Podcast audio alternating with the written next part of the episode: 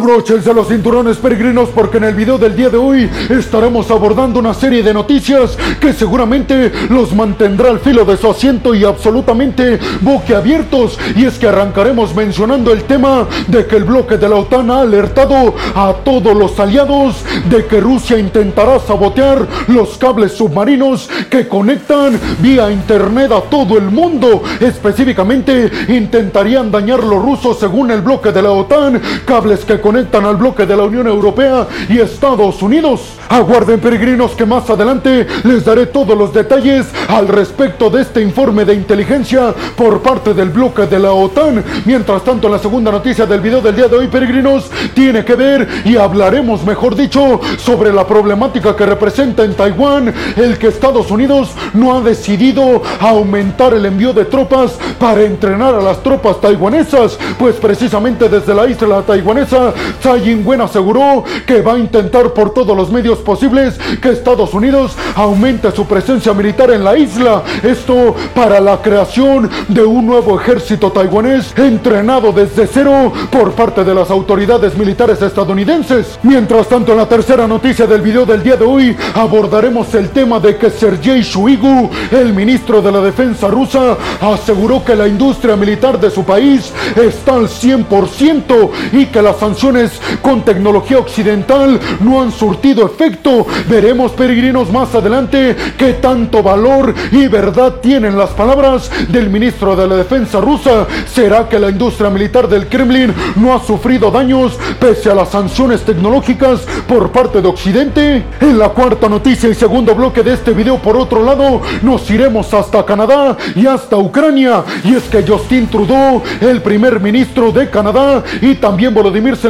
mantuvieron una llamada. Les diré, peregrinos, todo lo que se dijeron, pero les adelanto que hablaron sobre una cooperación militar entre Canadá y Ucrania. Aguarden porque más adelante les platicaré de qué exactamente hablaron. Mientras tanto, en la quinta noticia del día de hoy abordaremos las pláticas que mantuvieron delegaciones de Irak y de Irán con respecto a la presencia militar de tropas estadounidenses en el territorio iraquí. Y por último, en la sexta noticia del día de hoy estaremos abordando un reporte que publicaron las autoridades danesas sobre el hecho de que periodistas rusos estarían espiando a autoridades europeas. Yo soy Alejandro Peregrino, aquí arrancamos. Bienvenidos a un nuevo video de geopolítica en el cual, como ustedes ya saben, les voy a platicar lo más importante que ha acontecido a niveles diplomáticos y geopolíticos alrededor de todo el mundo. Y vámonos rápidamente con la primera noticia del video del día de hoy, peregrinos, que tiene que ver con que desde el bloque de la OTAN, un informe de inteligencia está asegurando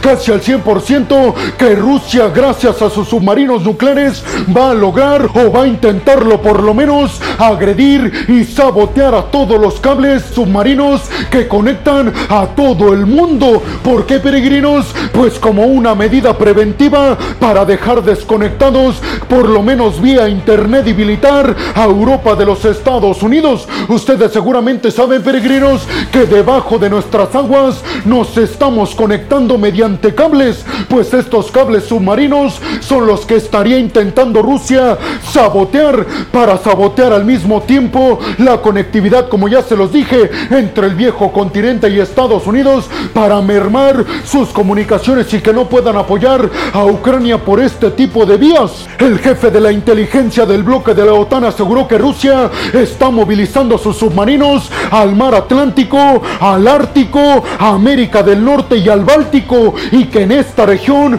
es donde planea perpetuar su sabotaje y la eliminación de estos cables que argumentan desde el bloque de la OTAN su reparación se podría extender a meses. Por eso imagínense peregrinos lo desconectados que estarían Europa y Estados Unidos y sobre todo las repercusiones que eso tendría con la ayuda a Ucrania. Además, el bloque de la OTAN dijo que inmediatamente después de que se publicó este informe de inteligencia, le dieron la orden a sus submarinos nucleares prestados por Estados Unidos que salieran inmediatamente a patrullar todas estas regiones donde piensa la OTAN están los submarinos rusos. El peligro cuál es, peregrinos, pues que habiendo tanta presencia militar con submarinos nucleares de Rusia y del bloque de la OTAN en todas estas regiones, podría darse un accidente y un choque militar no intencional. El bloque de la OTAN dijo que el envío de todos estos submarinos nucleares estadounidenses van a proteger precisamente los cables de internet y los cables militares que son a los que les van a dar prioridad a la hora de evitar que Rusia los dañe. Especificó también el informe de inteligencia del bloque de la OTAN que estos cables que tiene la mira Rusia tienen que ver el 90% con todas las cuestiones tecnológicas y militares entre Occidente y Ucrania. Así que sí, peregrinos, causarían estragos los rusos si es que llegan a perpetuar este sabotaje en contra de los cables que, repito, representan el 90% de la conectividad y la ayuda a Ucrania. Pero ustedes qué piensan, peregrinos? Primero les preguntaría, ¿creen realmente que este informe de inteligencia es cierto? Y sobre todo, ¿creen que tanta presencia en estas regiones con submarinos nucleares podría hacer que choquen Rusia y el bloque de la OTAN? Y por último, ¿creen que Rusia logre sus objetivos si es que es cierto que lo va a intentar? Y vámonos rápidamente con la segunda noticia del video del día de hoy, peregrinos, que tiene que ver con relaciones militares entre Taiwán y Estados Unidos. Y es que desde la isla taiwanesa, altos mandos militares y la líder taiwanesa Tsai Ing-wen dijeron que están buscando activamente que los Estados Unidos sean los promotores del ejército de nueva generación taiwanesa, especificando Tsai Ing-wen que lo que quiere la isla es que Estados Unidos mande a sus mejores militares y a sus mejores capacitadores para que entrenen a las tropas taiwanesas y así tener un ejército de élite para estar más que preparados ante una eventual invasión por parte del gigante asiático. Les recuerdo, peregrinos, que actualmente las tropas activas que tiene el ejército taiwanés son alrededor de 150 mil, pero tienen más de un millón y medio de reservistas listos para ser llamados a defender la isla taiwanesa. Así que Taiwán, peregrinos, no es para nada un enano militar como dicen algunos. Además, Taiwán especificó a través de la líder taiwanesa Tsai Ing-wen que están buscando que Estados Unidos les venda y les ceda sus aviones militares de última generación, especificando que están buscando que Estados Unidos acepte enviarles los F-22 y los F-35, que repito, no hay aviones que se le comparen ni de China ni de Rusia, pero aseguraron desde la isla taiwanesa que lo que esperan es que por lo menos Estados Unidos envíen los aviones F-16 para poderle competir a los aviones de combate J-20 que tiene el gigante asiático, porque aseguró la líder taiwanesa con los aviones que tenemos en estos momentos, por supuesto que no podríamos competirles a los J-20 que tiene China, pero con los aviones F-16 estadounidenses, sin lugar a duda les competiríamos e inclusive les ganaríamos, ya no se diga con los F-22 o F-35 fueron declaraciones que ofreció la líder taiwanesa Tsai Ing-wen. Sin embargo, lo que sí dijo es que también está buscando poderío militar de todo tipo para que se lo vendan los estadounidenses, pero recalcó y quiso ser muy enfática en esto Tsai Ing-wen que hasta el momento Estados Unidos solo ha accedido a venderle a la isla poderío militar defensivo, como por ejemplo sistemas de defensa aérea, pero Estados Unidos no ha accedido a venderle poderío militar a Taiwán que después pueda ser utilizado para agredir a la China continental. ¿Ustedes qué piensan, peregrinos? ¿Creen que Estados Unidos acceda a enviar más tropas de alta capacidad para entrenar a la nueva generación del ejército taiwanés? Y sobre todo, ¿creen que también acceda a enviar aviones F-16, F-22 y F-35 a la isla taiwanesa? Y por último, ¿se atreverán los estadounidenses a enviar poderío militar para ofender y ya no solamente para defenderse de China? Y vámonos rápidamente con la tercera noticia del video del día de hoy, peregrinos, que tiene que ver con que desde Rusia han dicho que una de sus prioridades para este y los siguientes años es acelerar su producción militar. ¿Por qué, peregrinos? Pues porque Rusia entiende perfectamente que no puede mantenerse con los almacenes vacíos, sobre todo teniendo en cuenta que está gastando cantidades gigantescas de poderío militar agrediendo e invadiendo Ucrania. Sergei Shuigu, el ministro de la Defensa de Rusia especificó que lo que está buscando activamente la industria militar rusa es producir el doble de lo que producían hace algunos años, aunque reconoció que por supuesto que tienen retos por las sanciones occidentales, al mismo tiempo también aseguró que no han causado estragos en la industria militar rusa como supuestamente habían presumido desde Occidente y además dijo que cuenta con los aliados como China, Irán y Corea del Norte que si bien no cuentan con la tecnología occidental, sí cuentan con tecnología que puede sustituir en dado caso la tecnología proveniente desde Occidente que ya no llega a Rusia. También se refirió a los números